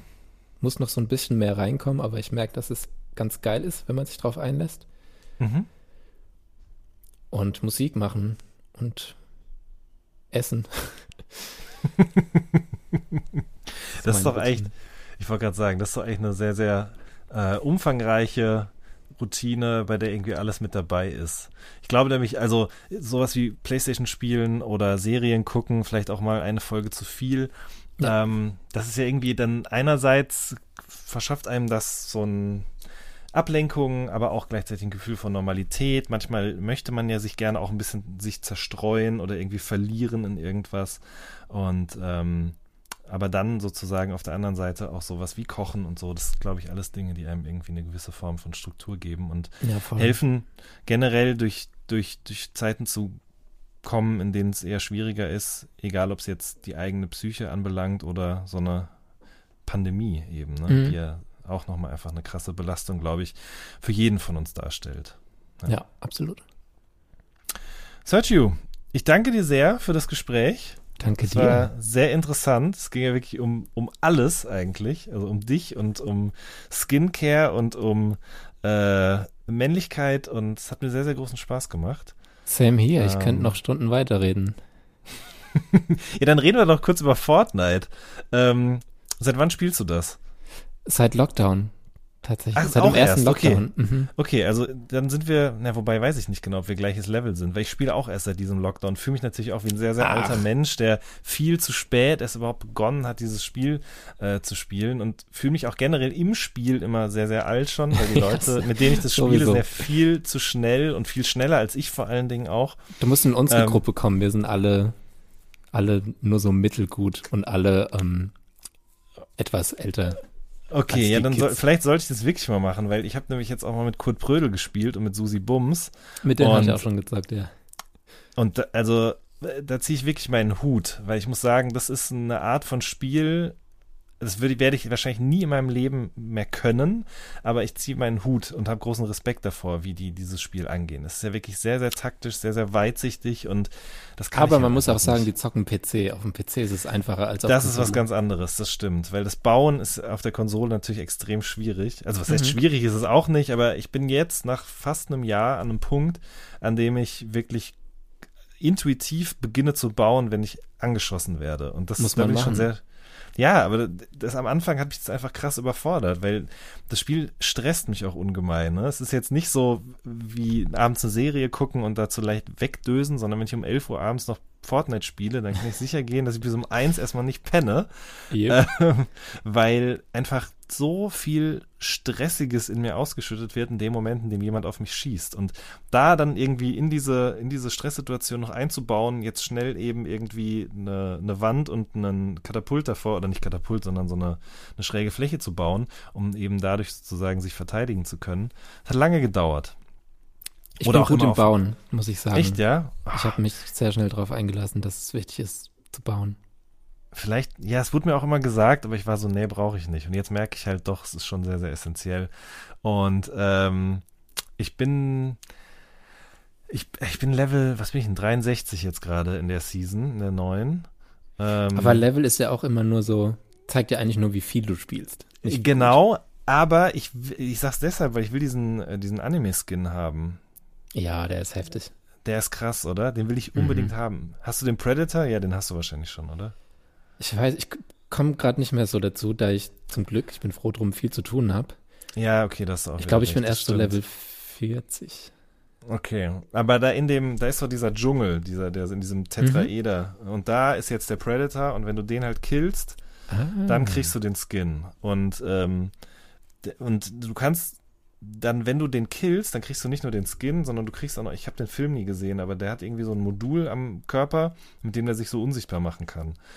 Und ähm, das ist richtig krass, weil dann kannst du, das hatte ich gestern Abend, dann kannst du, weil ich halt jemanden gekillt habe, der das hatte, ähm, dann kannst du dich halt einfach wirklich 30 Sekunden lang komplett unsichtbar durch die Gegend bewegen und sogar auch an diesen krassen Soldiers vorbei, die da immer überall aus dem Boden ploppen. Und Das ist ja natürlich, das war sehr gut, ja. Ähm, Jetzt habe ich Bock zu zocken. ja, es ist halt, also mh, ich habe für, für mich selber festgestellt, es ist so ein sehr, es nimmt mich mit allen meinen Sinnen ein, das Spielen. Also ich kann in dem Moment über nichts anderes nachdenken und kann auch nichts anderes machen. Ich kann während ich spiele nicht aufs Handy gucken. Ich kann während ich spiele nicht Musik hören äh, oder mh, mich unterhalten oder in Gedanken darüber mich befinden, was ich schlecht gemacht habe oder was ich noch machen muss. Und ähm, deswegen habe ich irgendwie durch dieses Videospielen einfach so ein, weiß ich nicht, also mir tut es echt gut, einfach mal so weg zu sein von allem, was mich sonst runterzieht und beschäftigt. So, deswegen, Ist so, ja. bin- Was ich bei Ja. uns noch ganz schön finde, wir haben halt so einen, einen Sprachchat quasi, da sind, keine Ahnung, Drangsal, Max Rieger, Torben von Diffus Mac, Mhm. Mia etc. sind da dabei und das ist halt wie so ein, ein Treffen, ein regelmäßiges Treffen, Ja. auch wenn es nur online ist. Ganz genau. Und es ist auch dann nicht immer so tiefgründige Gespräche, sondern einfach manchmal auch nur Austausch von Banalitäten. Und ähm, das ist, glaube ich, auch gerade jetzt in dieser Zeit wirklich sehr, sehr wichtig. Das stimmt. Und nicht Ja. Cyberpunk spielen. Hast du Sollen wir darüber noch eine Stunde reden? Ja, komm. Also du hast gespielt auch, ja? Ich war Oder so nicht Ich habe ja, gespielt? ich habe eigentlich habe ich nur eine Switch Ja. und ähm, dann habe ich einen Freund gefragt, der ich weiß, der hat ein Xbox spielt aber nie, ob er mir die ausleihen würde für Cyberpunk. Und dann habe ich mir die geliehen, habe mir Cyberpunk geholt am ersten Tag, wo es gab, gezockt und war so, hä, warum sieht denn das so scheiße aus? Also Mhm. Xbox One mhm, mhm. und das sieht ja wirklich aus wie PS3, nicht mal wie PS4. Und dann ähm, das Gameplay fand ich irgendwie okay, aber es, es sah so furchtbar aus und war so verbuggt und habe dann noch mit anderen Leuten, die es gezockt haben, geschrieben und alle waren so, ey, das ist saudreist. Und dann habe ich es, glaube ich, zwei Tage später auf Ebay vertickt. Ich hatte den Gedanken auch, ehrlich gesagt, es zu verkaufen. Also optisch war es okay. Ich habe ja eine PlayStation 5, dementsprechend sieht es halt Okay, wirklich ja. einfach ganz gut aus. Ja. Ähm, wobei auch nicht perfekt.